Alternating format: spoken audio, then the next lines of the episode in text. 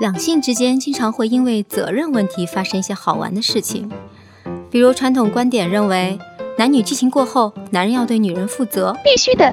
所谓上有政策，下有对策，在舆论压力之下，男人当然要为自己找理由喽。他们的理由是喝高了，记不清发生了什么，堂而皇之的推卸责任，让一些想要追究的女人瞠目结舌。那有人提出反驳说。男人喝醉以后根本没办法勃起，所以只要是成了事儿，就证明他根本没醉。自此，两性的责任战争中，女性又扳回了一局。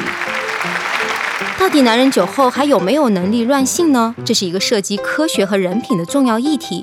今天科学碰撞性在这里就给你分析一下，关于男性的性能力和酒之间的问题呢？早就有研究者做过一系列的调查，在一篇关于酒精和人类性行为的综述中提到。酗酒者的夜间勃起次数少，硬度低，勃起慢。而如果夜间勃起出现了问题，常常也会阳痿。这和医学界广泛认同的酗酒可导致阳痿是相一致的。那么，如果并非长期酗酒，只是一次喝多了，这种情况下，男人那话会怎么样呢？早在1976年 f a c k e r s 和 Rosen 就发表过这方面的研究了。他们通过测量阴茎的周长发现。当男人的血液中酒精浓度，简称 BAC，达到零点零二五的时候，性反应会略微提高。爽爆了！BAC 达到零点零二五是什么概念呢？一般来说就是小酌了几杯，行为举止和常人无异，不能算喝醉。但当血液中的酒精浓度超过了零点零五 BAC 时，男人的性反应就会直线下降，这时他们开始变得话多，注意力涣散。一九七九年。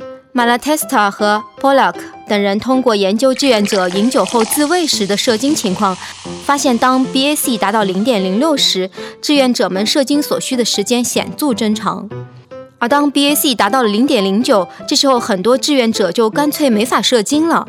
此时他们离发酒疯只有一步之遥。但无论射精情况如何，研究者发现喝酒对勃起并无显著影响，也就是说，他们依然有条件作案。二零零八年，华盛顿大学的一项研究也试图搞清楚酒精对男性勃起的影响。学者们通过阴茎体积描记法，分别研究了七十八位异性恋男性在不饮酒以及 BAC 达到了零点零八的情况下对色情片的反应。最后，他们遗憾地得出了一个结论，那就是平均来说，喝酒和不喝酒，男人的勃起状况并无显著不同。所以，男人到底能不能够酒后乱性呢？只能说。从勃起机能来看，喝酒的男人是有条件的。但至于事后认不认账，是真不记得呢，还是假不记得，那就属于人品问题了。科学只能帮你到这儿了。不要脸。不过，即使喝酒并不会影响基础条件，也就是勃起，但酒精却可能导致人的床上表现欠佳，因为酒精能够麻醉男性和女性生殖器组织中的细胞。比如，女性在大量饮酒之后，比较难以性唤起。而男性则如前面所说的，可能会无法射精。但别以为这就能让你做一个经久不衰的真男人。尝试过的男性应该都知道，这滋味儿可真的不好受。总之，男人酒后乱性的条件有是有的，至于效果咋样，作为同伴的女性是否满意，谁知道呢？反正第二天起来可能就忘了。